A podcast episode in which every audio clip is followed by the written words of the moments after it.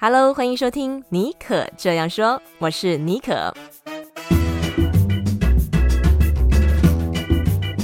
尼可这样说是一个分享不离职创业、个人成长、品牌经营的 Podcast 节目，协助你将副业发展成事业，拥有更多选择权。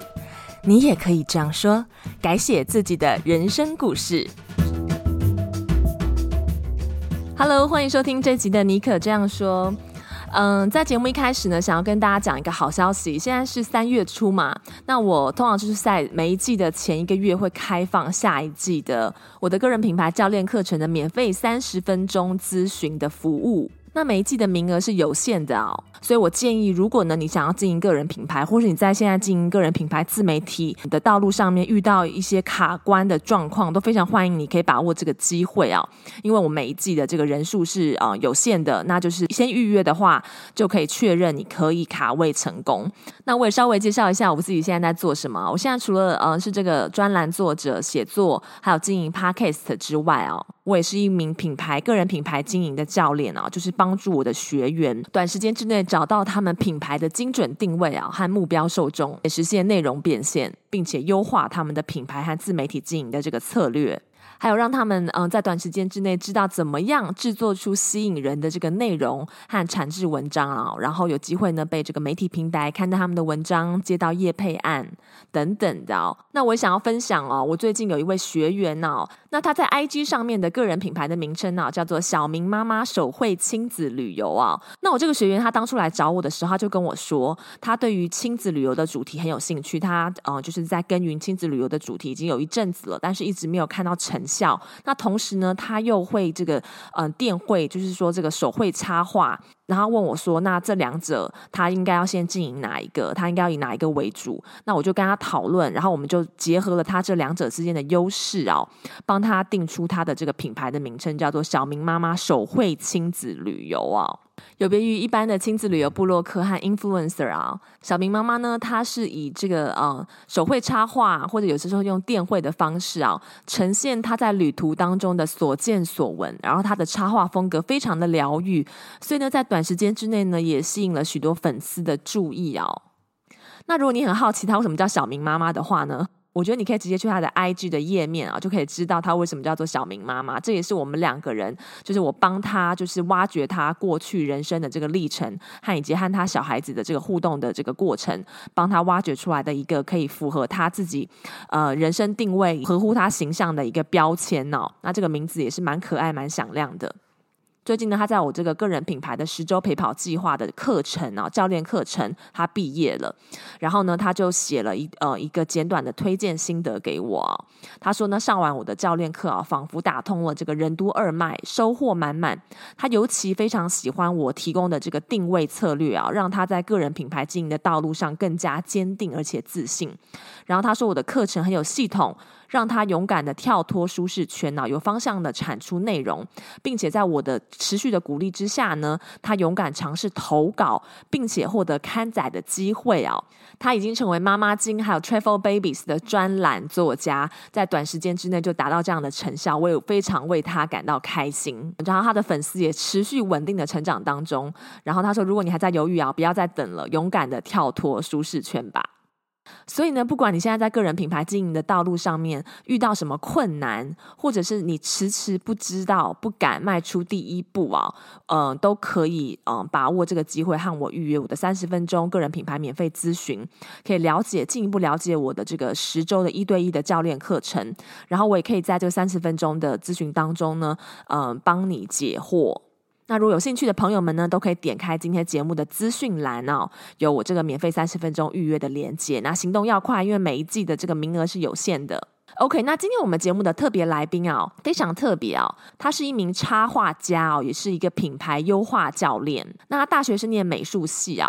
呃，然后后来陆续在不同的这个工作单位任职，都是以这个 office 在办公室为主的工作为主。但是呢，他嗯，他发现他自己并不适合比较不自由的办公室的工作形态啊，他不想要做他不喜欢的工作，而是希望能够掌握自己的时间，掌握自己的步调，然后同时发挥他的价值跟影响力。于是呢，他带着一些不确定和兴奋啊，开始了他的品牌经营之旅啊。那随着他自己不断充实他在这个品牌经营上面的知识啊，还有技巧啊，现在呢也同时帮助这个艺术创作者、艺术工作者啊做这个品牌优化的这个工作。好，那我们今天呢就来邀请这个 Tilia 提利亚来到我们的节目，跟大家分享他的插画品牌是如何开展的。好，我们现在一起来欢迎 Tilia。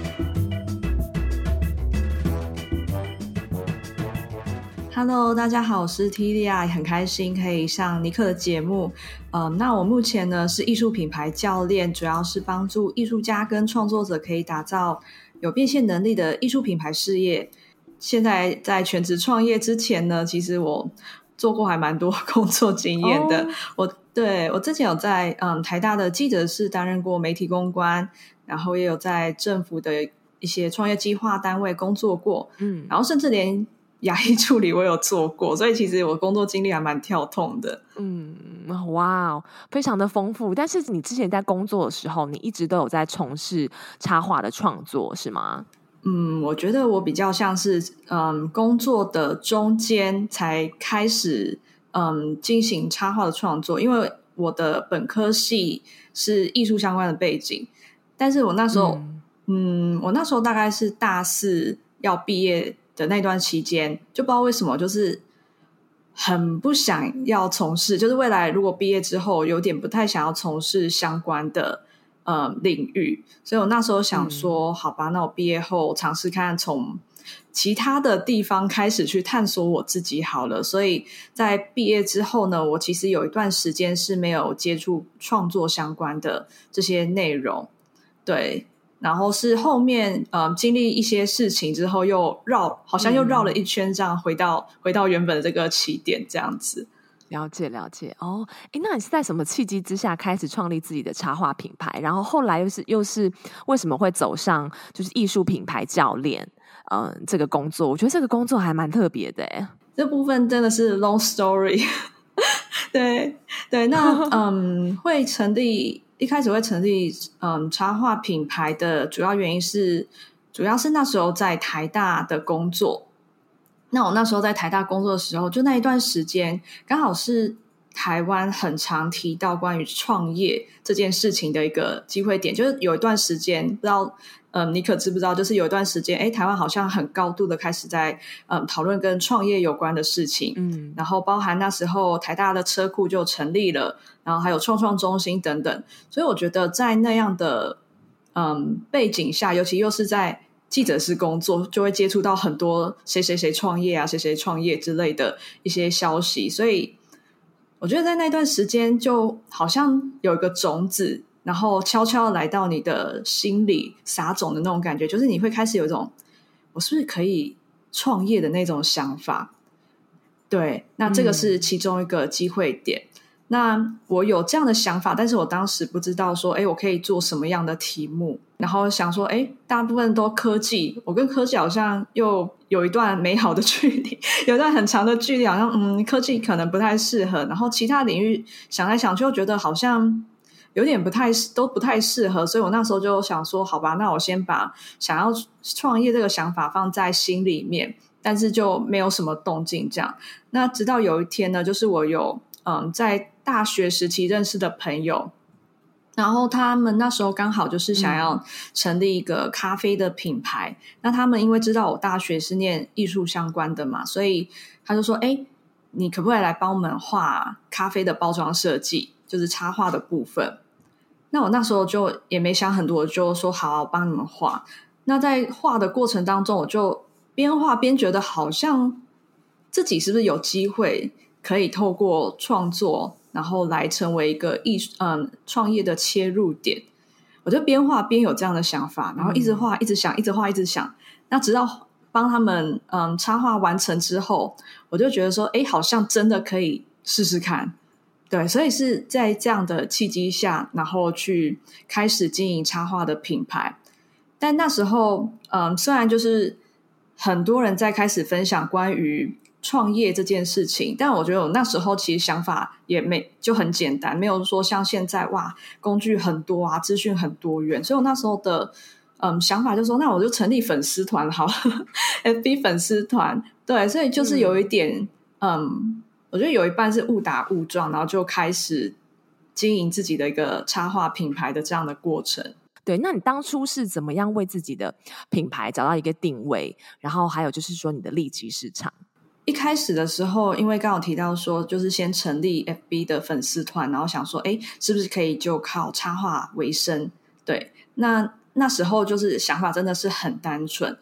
然后呢，嗯、过没多久，我就经历了前面就是品牌经营前面一个很痛苦的 摩擦期。强烈的摩擦期，真的那时候我就觉得哇，怎么会那么辛苦？然后觉得说，因为我那时候在作品的分享上就没有一个特定的主题，然后就觉得说，哎，东画一个，西画一个，然后东分享，西分享，然后所以在这样的呃分享下来呢，就很容易看起来很很乱，整个看起来很乱，然后没有一个主轴。那别人顶多就觉得说，哎，你就是个会画画的人，嗯、然后会操作。嗯，绘图软体这样子，所以说，嗯，在跟客户的互动当中，就有很明显的，嗯，一种感受，就是自己有被当工具人那种感觉。对，像有一次，嗯，我们有一个合作讨论，那客户就直接说：“哎，反正你会操作软体啊，那我收集 A B C D E 这些图片，你应该都可以做得到吧？”那我那时候觉得，哎，心里的当下感受就，其实我自己知道我不是那么的开心，嗯，但是我那时候又说不出个所以然。对，只是觉得说，嗯，好像觉得哪里怪怪的。但我后来就是，嗯，重新去思考，嗯，我觉得主要原因是在于说，我在嗯作品的分享上面，就是太太没有主轴，然后很凌乱，然后所以说别人看到我也不知道，嗯，他可以认识我哪些价值。所以我那时候就发现说，哎，如果我再这样下去的话，好像也不是办法。然后一直被当工具人，感觉不是很舒服、很愉快这样子。那所以说，我就想说，好，这样不行。我要改变，好，那我要怎么改变呢？然后就开始去上很多的课，嗯、然后上课啊，看书，然后能够想办法去调，都不断去调。所以这过程当中就是一直踹踹踹，然后调调调，对，就是一直反复这样过程。然后直到后面呢，就又有一段时间，有一个嗯，Simon 提出的黄金圈理论又特别的红，就有一段时间是这样子。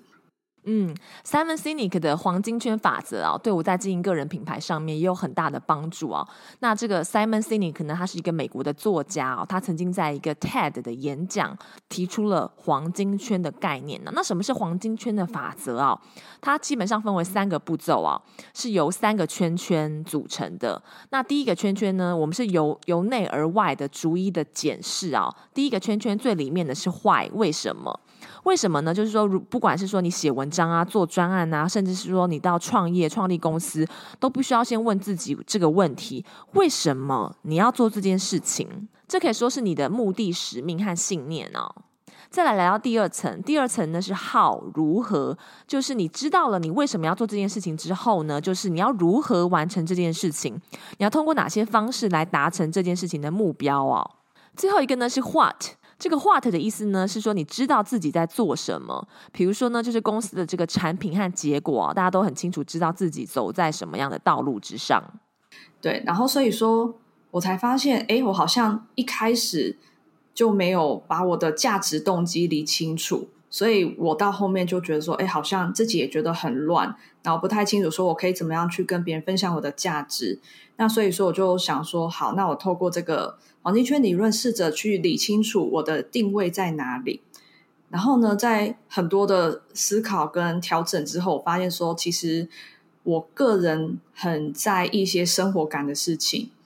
然后也很在意一些美感的东西。嗯、就对于对于生活的一些。可能像物件啊，别人可能觉得说，哎，我这东西就能用就好啦，干嘛 care 那么多，对不对？干嘛要要多花钱去买一个美美的东西，又不实用？对，我身边人就很多会有这样的想法，但是我又觉得说，但是我就是在美感上，我就是觉得很过不去，嗯、就是很想要那种美美的东西。对，所以我就发现说，哎，其实我好像蛮会蛮 care 这件事情的。那我是不是可以把这件我 care 的东西，把它当做是一个我的定位点？嗯对，所以我在定位点部分，我就从美感生活这个开始去出发，然后嗯，找到这个定位点之后，我需要跟我的创作，就是我的视觉的部分去做连接嘛，不然别人还是不知道我在干嘛。对，对，因为美感抽象的，它是一个很对，真的很抽象。你就是说美感是什么，大家应该都说不太出来。嗯、对对，它就是一个很感受性的事情。对，所以我觉得我下一个任务就是要把感受性的东西去做一个翻译的动作。所以我想来想去，想来想去，想说啊，那不然跟花做结合好了。嗯对，所以我定位的过程是这样找出来的。嗯、了解，听起来也是经过蛮多的摸索，而且你也就是有很多的学习，像你刚刚说的这个黄金圈理论啊，然后还有你看很多书。因为其实我跟 Tilly 啊，就是我们是也是网络上的朋友，对，那我常常会去 follow 他看什么书，可不可以你在这边也跟我们推荐几本跟嗯、呃，就是品牌定位或你当时看的书，如果你有印象的，可不可以跟我们分享几本？因为我想，我相信我很多听众朋友，他们也是在做个人品牌，嗯、或者是做自媒体，然后或是打造自己的这个商业的品牌。那我觉得，我觉得你还蛮会选书的，来跟我们分享一下，好吗？真的吗？嗯、OK，我刚好最近有在看两本，然后我觉得，诶，它真的帮助我蛮大的，我可以在这里跟大家分享。那有一本呢是。嗯，这才是行销。那个 Seth Golden 的，对，我觉得那本书它可以打破很多我们对于行销的盲点。他用一个很简，真的，他讲的很很轻松的感觉，然后很有趣，对，但然后又很生活化。但是他每一字每一句都好像在直击你的行销的盲点。然后你看完就觉得说，哎，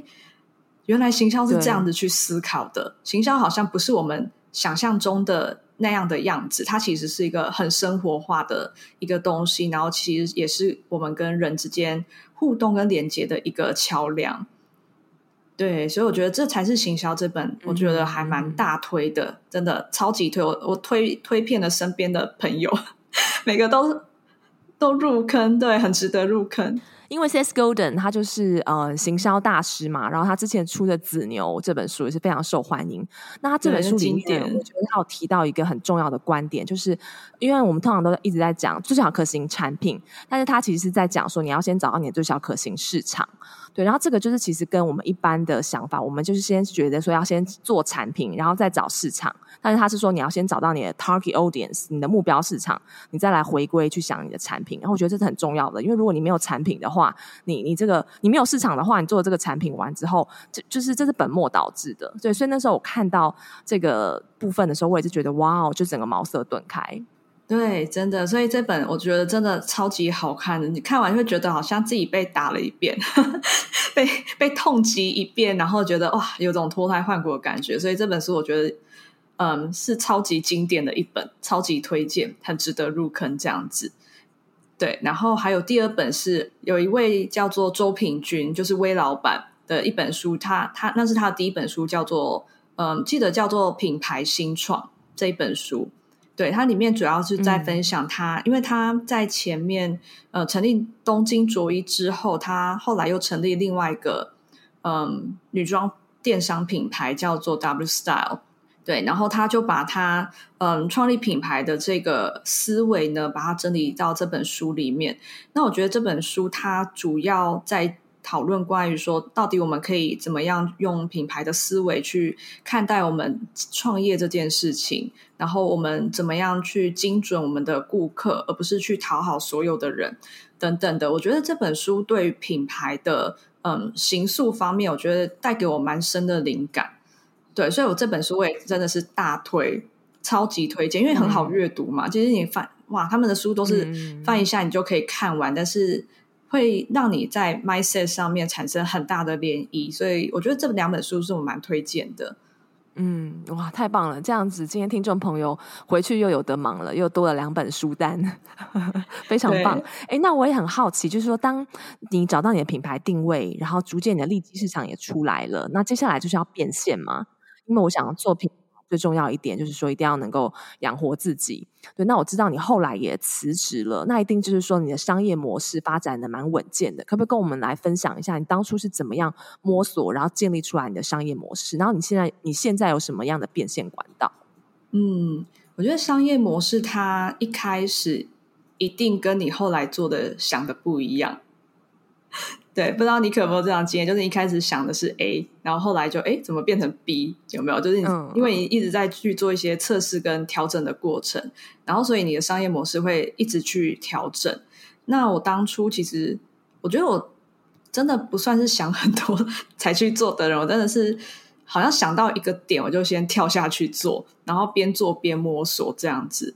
之前的状态比较像是呃不离职创业的这个这个状态，所以我觉得不离职创业有个优势，就是说你在你嗯生活啊经济方面还算 OK 的这种情况下，你有本钱去测试。对，我觉得这是很重要一点，就是如果你现在正在测试的状态的话，我觉得前提是你的可能你的经济基础或者你的生活是没有让你有太多的担心，你不用花一半的脑袋在想你生活层面的事情，而是你可以比较专注在赶快去测试什么样的方式是适合你变现的。那在变现呢，其实我觉得很多嗯艺术创作者在变现这一块呢。很容易把他们的这个阶段拉到最前面，所以他们在还没有抓到定位，然后抓到他们的 target，他们就直接跳入市场，就像刚刚尼克提到的，对，那这样的过程就很容易失败，对，然后你失败之后，嗯、你可能又很难站起来，就觉得说，哎，自己做不好，然后，呃，你的东西没人要，等等的，就很容易变成一个不好的循环。那所以说，我那时候我会，嗯，我会渐渐找出我的变现的模式，是因为我也经历过这样的失败。我那时候就想说.对，我觉得大家应该都会有这样的过程，就是你在创立品牌，你就说好，我要创立品牌，我要创业，然后就跳下去变现，我就直接跳到产品的部分了。但是你连你的定位跟你的要卖给谁都搞不清楚的这个状态，你的东西是根本就是推不动的。所以我那时候就在这个地方卡了好一阵子。我就尝试过很多方式，然后卡了好一阵子，然后呢，嗯，我觉得卡住那种感觉就很不舒服，我就是觉得那种不舒服就想要赶快去调整的那种人，所以我后来理清楚之后想说不行，不能不能卡在这里一辈子，太可怕了，所以我就重新回到刚嗯提到的定位部分，然后从定位然后去找到。我的族群是谁？那找到我的族群呢？我就不断去测试，说，诶，针对这些族群啊，他们会嗯想要什么东西，喜欢什么东西？因为如果就是艺术创作品的话，它其实也是一个比较不是大家在生活中需要的东西，对，所以其实这也是艺术创作者会比较比一般的嗯领域的创业家还要难找到变现方式的主要原因，嗯、就是因为艺术它比较它。比较偏心灵层次面的东西，它比较不会是民生必需品或生活的部分。对，那所以说，在这个过程当中，其实我也有很大的调整。我觉得我从原本嗯一个纯粹的艺术创作者这种思考模式，然后在。不断的测试，然后失败调整的过程当中，变得变得比较会去思考，说我要怎么样去理解市场，然后找到适合的市场。所以我就在这过程当中一直不断摸索，这个过程当中就渐渐理清楚自己到底擅长什么，然后可以帮助这些受众提供什么样的价值跟服务。对，所以我觉得在建立自己的商业模式，它其实是一段，我觉得也是一段自我探索的旅程。非常同意，因为你需要了解什么样的模式，嗯、呃，对你来说是 comfortable 的，而且你也可以凭着你的专业技能哦赚到钱。可以跟我们分享，你有尝试过什么样的产品或者服务吗？然后你现在就是是靠哪一些方式来变现的吗？OK，我之前主要刚刚有提到就是接案，但我其实不是很喜欢接案。我也是，我觉得接案蛮被动的，而且你做的东西不是你自己的品牌，你是为别人为别人作价。对，但不过接案的一个好处就是它的它投入的成本不是那种费用上的成本，它比较是人力跟时间，对不对？对，所以这是很多在嗯在做创业的人，他们会第一个很多人会去做切入的，第一个就一定大部分都会是接案这个部分。所以我做过接案，但我觉得接案几次之后，我就发现说，其实我没有很爱接案。我觉得我的个性可能也不太，就是不不太习惯这种接案的模式，所以我后来就把接案从我的商业模式当中，嗯、这个变现项目的过程当中，直接先把它删掉。第一个删掉就是接案这样子，对。但接案没有不好，在这里先澄清。OK，然后再来就是我有嗯，我也有用过实体商品的贩售，对。那我实体商品的贩售呢，我。当初，嗯，我之前推行的是口罩、丝巾跟手机壳的部分。那会推出这三个项目呢，主要是因为它跟我的定位比较有直接关联，然后跟我的受众比较有直接在生活上面的连接。对，所以在实体的商品部分呢，我当初就从这嗯这些部分去做切入，那效果还算是不错。其实效果还算是不错，所以我那时候在这个部分呢也有变现，就是也有运作这个部分。然后再来就是我也有制作线上课程，对，我有做线上课程，然后我也用实体教学部分当做是我的一个变现项目之一。嗯、对，然后后来有到嗯教练这个部分，所以其实我哎，我现在想起来好像跟我工作经历蛮蛮蛮像，就是 我真的做了蛮多事情的。那后来呢？那现在就是说，就是你的商业模式已经就是从一开始的摸索，然后到现在要到有个雏形，然后到现在很稳健了，然后就离职。这整个过程大概是怎么样？就是说有没有一个突破突破点？嗯，我觉得突破点，嗯，应该这么说，就是其实我觉得我应该是在不稳健的时候就离职了。哇，那么勇敢！但我不是裸辞，我还是有就是有准备个一年左右的时间才辞职。但是我觉得我那时候就想说，因为女生有一些可能有些阶段性的考量。对，我那时候结婚了，然后我就想说，好，我是不是可以在未来如果要就是有 baby 的话，我是不是可以在这之前可以做一些努力跟尝试？不然我觉得会后悔，真的会后悔。所以我在一个没有。不算是很稳定的这个前提下，我就想说好，我一年后一定要离职。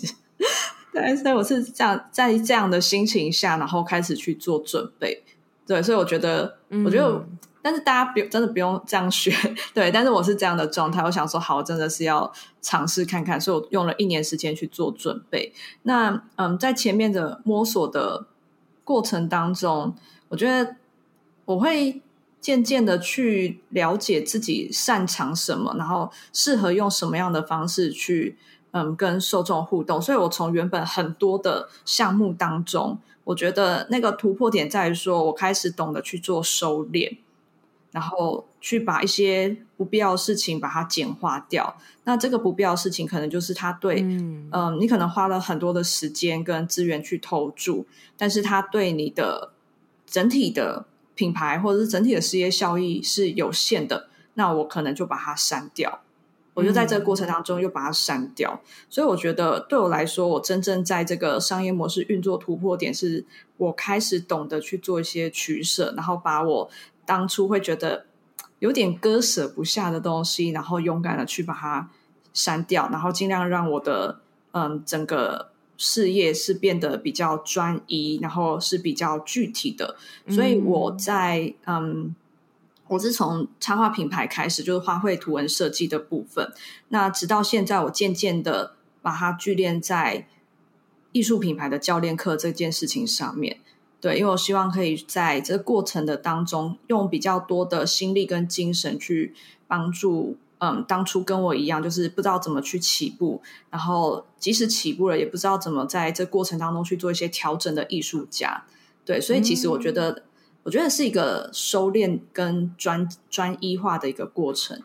哦，所以你其实你现在最主要的收入，然后变现的方式是透过教练课程，不再是局限在就是原本的这个花卉图文设计，就是的商品或者是接案这样子。对，是慢是慢慢的这样子过去。那这个会做这样的转变，是从今年年初开始。嗯、对，所以其实也是刚开始。哦、对，但是我去年的项目比较多是，嗯、呃，刚提到实体商品部分以及线上课程的部分，这个是我两大管道。对。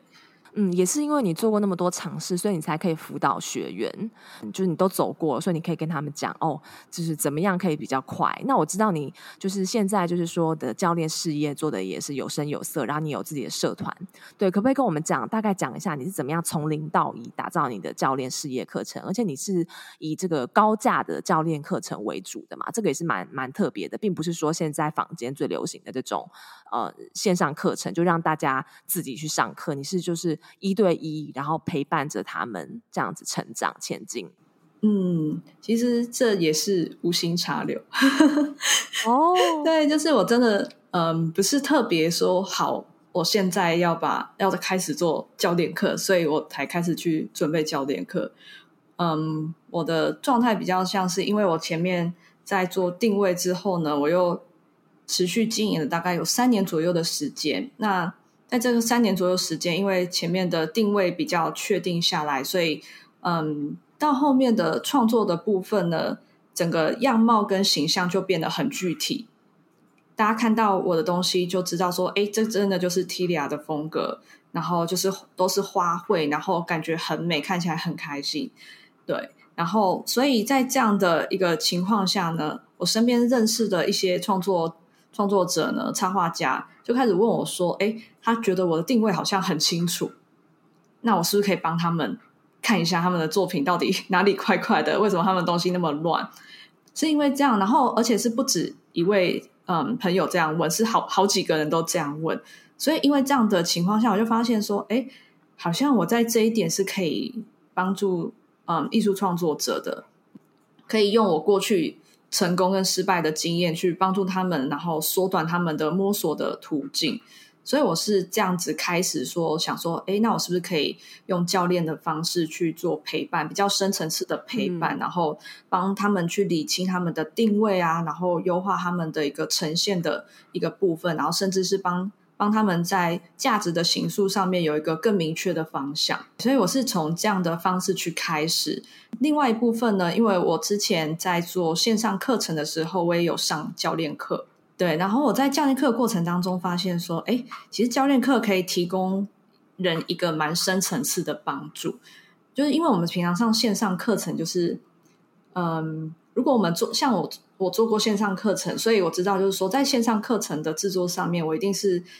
嗯，以大大比较大众化的方向为主去做分享，因为有些太东西如果太太难或者是太太艰深的话，可能会让大部分的嗯大部分的学员会听不懂你在干嘛，或者是他看不懂，或者他跟不上，对不对？那我们可能在线上课程就尽量要避免这状况，所以我们在分享上面就我觉得在深度上的确是会有一个。嗯，有一个极限，就不会讲的那么深，所以其实在线上课程学习上面呢，会有一个极限，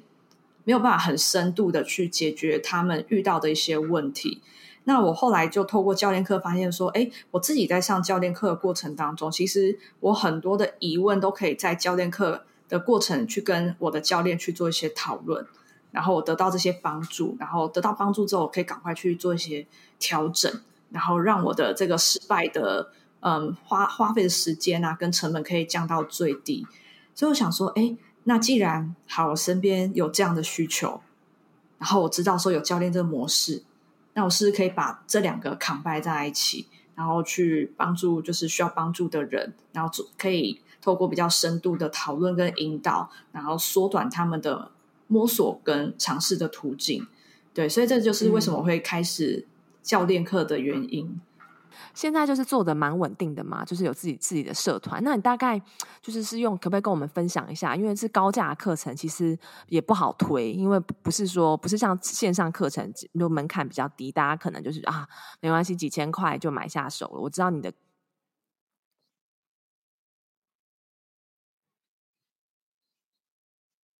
我觉得第一个就是行销要找到适合自己的方式。一般人在想到行销，马上就想到嗯，FB 打广告，SEO，对对，都是比较想到是工具面的部分。但后来就是我渐渐发现说，其实行销的根本是在于跟人怎么去做沟通。嗯、对，所以我觉得如果要做行销的话，第一点就是你要先了解说你适合用什么样的方式去做沟通。那像我的，嗯，因为我过去在。记者式的工作经历，所以我的文笔有被磨过，因为那时候有改一些新闻稿，就是一些单位发新闻稿，嗯、所以我在那那一段时间就是文字有蛮蛮多的磨练的机会，所以我觉得我的优势就是在于文字的表达能力上。对，所以我在行销部分主要是以文字的部分来做分享，就像刚刚提到的社团的部分啊，以及嗯电邮行销的部分，这是我目前使用的两大跟嗯大家可以做分享跟沟通的工具。但有些人他是文笔真的。跟不上他的，嗯，他的一些直接跟人互动的这个能力，应该这么说，就是有些人比较擅长是直接 show up，然后跟人去做，跟人群做互动，然后讲话啊、直播啊、沟通等等的。然后有些人做这件事情，他粘着力就比文字还要高。对，那如果是这样的情况呢，我会反而会鼓励说，那你就去这样做，不用说，哎，我们现在大家都在讲电邮行销啊，然后文字的产出等等，然后自己啊。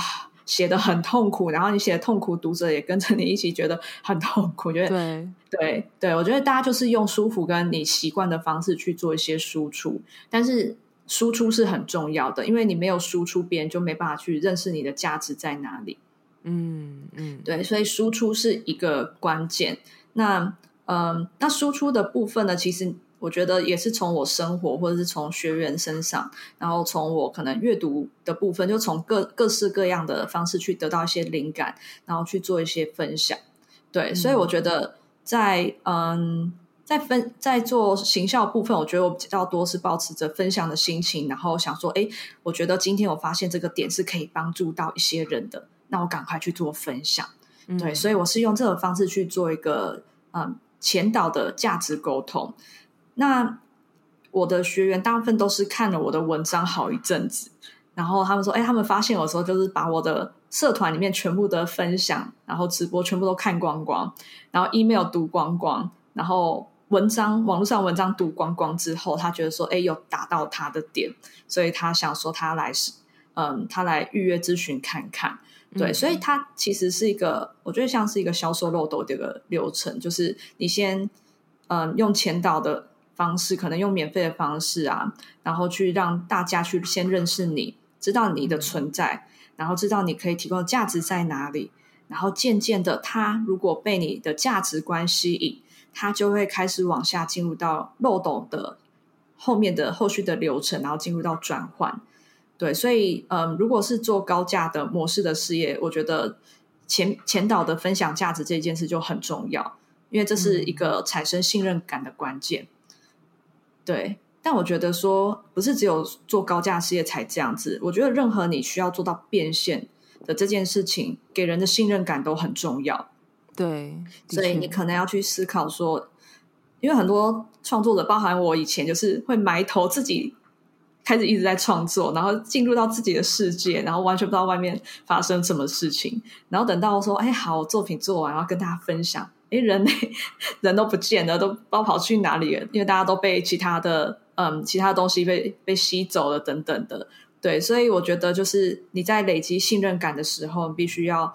有持续性的、有频率的去刷你的存在感。嗯嗯，我觉得 Tilia 讲到很多点都是我们可以参考的，譬如说就是呃，以是以分享的心态帮助别人的心态，不是以销售的心态，这个就很重要，因为这也是内容行销很重要的一部分。这样子你产生的价值，人家可以感觉到它就是你的真心啦。对，如果你是一直去叫人家买东西的话，那那种整个出发点是不一样的。对，而且自己做起来也可以，我觉得也可以比较长久，就是以这样子，而且你在输出的过程当中，其实你自己。也会不断的前进去成长，因为在帮助自己，对，然后也在同时帮助你的受众。然后还有刚刚你讲的有一点，我觉得也很棒，就是要找到适合自己的行销方式，不是说现在不现在最流行哪一个，然后你就一窝蜂的去选择那个方式。最重要的还是要自己的。也许也许电邮行销很多人说啊，那不是很久以前才做的吗？可你就是很会写 email，对，那。啊电邮仪式，对，其实其实其实并不一定，你就是可以透过去 try and errors 找到自己最适合你的方法。对，OK，好，那在今天节目的最后呢，我觉得就是呃，刚刚 Tilia 有讲到，就是你的你当初也是走过这一段不离职创业，然后经过一些就是这个摸索期，然后你有你给自己这个一年的时间哈，那所以我觉得你一定是蛮会建立这个目标的，所以才能够达成你的这个最终的梦想。那你觉得是你当初是怎么样去？建立这个长期的目标，让你可以顺利的把副业变成主业，然后就从这个不离职创业变成全职创业，然后到现在就是走向你的理想生活。嗯，我觉得这一题很实际，真的好实际哦。好，OK，就是我觉得，嗯，主要会分成两个层面吧，一个就是心理上的，然后一个是实际生活上的。那我觉得，我觉得心理上的还蛮重要的，就是，嗯，我觉得在你去拟定、下定决心要达到这个目标的时候，你一定要知道那是你的决定，不是因为旁边的人跟你说什么，所以你就觉得说，哎，好，哎，好像是个不错的主意，所以我试试看，所以我就因为别人然后定了这样的目标，而是说这个目标必须是。打从你心里觉得说你真的想要得到的。对，所以我觉得，如果你要从嗯，可能现在正在尝试斜杠啊、副业啊，或是嗯正在摸索的状态，我觉得，如果你会希望说把你现在正在嗯成立的品牌当做未来一个全职经营的这个目标，这个前提一定是你非常确定你真的要做到这件事情。那一旦你知道你自己要什么，你就会有不怕失败的勇气跟坚持。对，我觉得这一点还蛮重要的，就是。你在做这个决定的时候，一定是你自己去做的决定，不会是因为身边人的意见等等。那在做了这个决定之后呢？当然，嗯，我觉得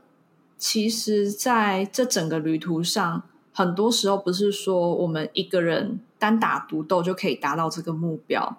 我觉得最好的情况是你身边有一群支持你往这个目标前进的人，可能是家人，那可能是朋友。或者是可能是你的一些，嗯嗯，可能是你的导师等等，就是你还是要有人是可以去支撑你，然后前进这件事情。我觉得这个是在心理层面上还蛮重要的事情。对，因为我觉得在这样嗯一路走来的过程，尤其是创作，我觉得创作它是一条，有时候是一条很孤单的路。对，就是你有时候你在分享东西，然后。可能因为很少人，就在这个阶段很少人知道你，然后很少人发现你的时候，你会觉得真的很孤单，然后会觉得说，其实有时候会觉得不知道自己在干嘛，然后也很担心自己可不可以成功。对，所以我觉得要克服这过程当中，就是心理产生的一些嗯一些心魔部分，那身边支持你的人就真的很重要。对，所以我会鼓励大家，就是说，如果可以的话，或许你可以跟身边。呃，你觉得是支持你的？那如果不支持，当然就 不用分享。真的认真这样讲，就是你可以找可能是在呃创作者的朋友的部分，然后你的亲友的部分，然后嗯、不用人不用很多，就是一些知道你在干嘛的人，他可以去支持你，然后我们大家一起去前进。对，我觉得这是在心理层面上很重要的一个部分。然后再就是在实际的部分。这个实际部分还是要做啊，就是我们至少要存一年份的生活费，嗯，务实的，务实，对，是不是很实际？对、嗯、我那时候就是想说，好，真的，嗯，我就把我那时候的心态是这样，就是我一年的时间，我除了在品牌经营，就是希望有多一点曝光，然后嗯，多一些变现的尝试跟管道，然后也蛮幸运的，就在过程当中有摸索到几个我后来主要使用的。嗯，一些变现项目，它可以支撑我的生活的部分。那另外一部分呢，我就要想最坏打算，就是说，假设我离职了，然后整整一年都没有任何收入，怎么办？对，我就用这样的前提，然后开始想说，好，那我要去先去存至少一年份的这种很正常生活的费用。对，那这个费用呢，它不是说你要过得很紧。的那那个少少的费用，而是说你在这一年过程当中，即使你没有任何收入，但是你可以很正常的活着。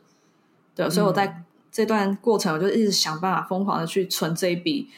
一年没有收入的话的一个紧急备用的开销。对，然后呢，在存的过程当中，其实你就会有一种已经在前进，然后往一个全职的这个方向的一种心情。我觉得就有一种破釜沉舟的这种决心，然后去做一些准备。那除了这个务实的经济层面的部分呢，嗯、我觉得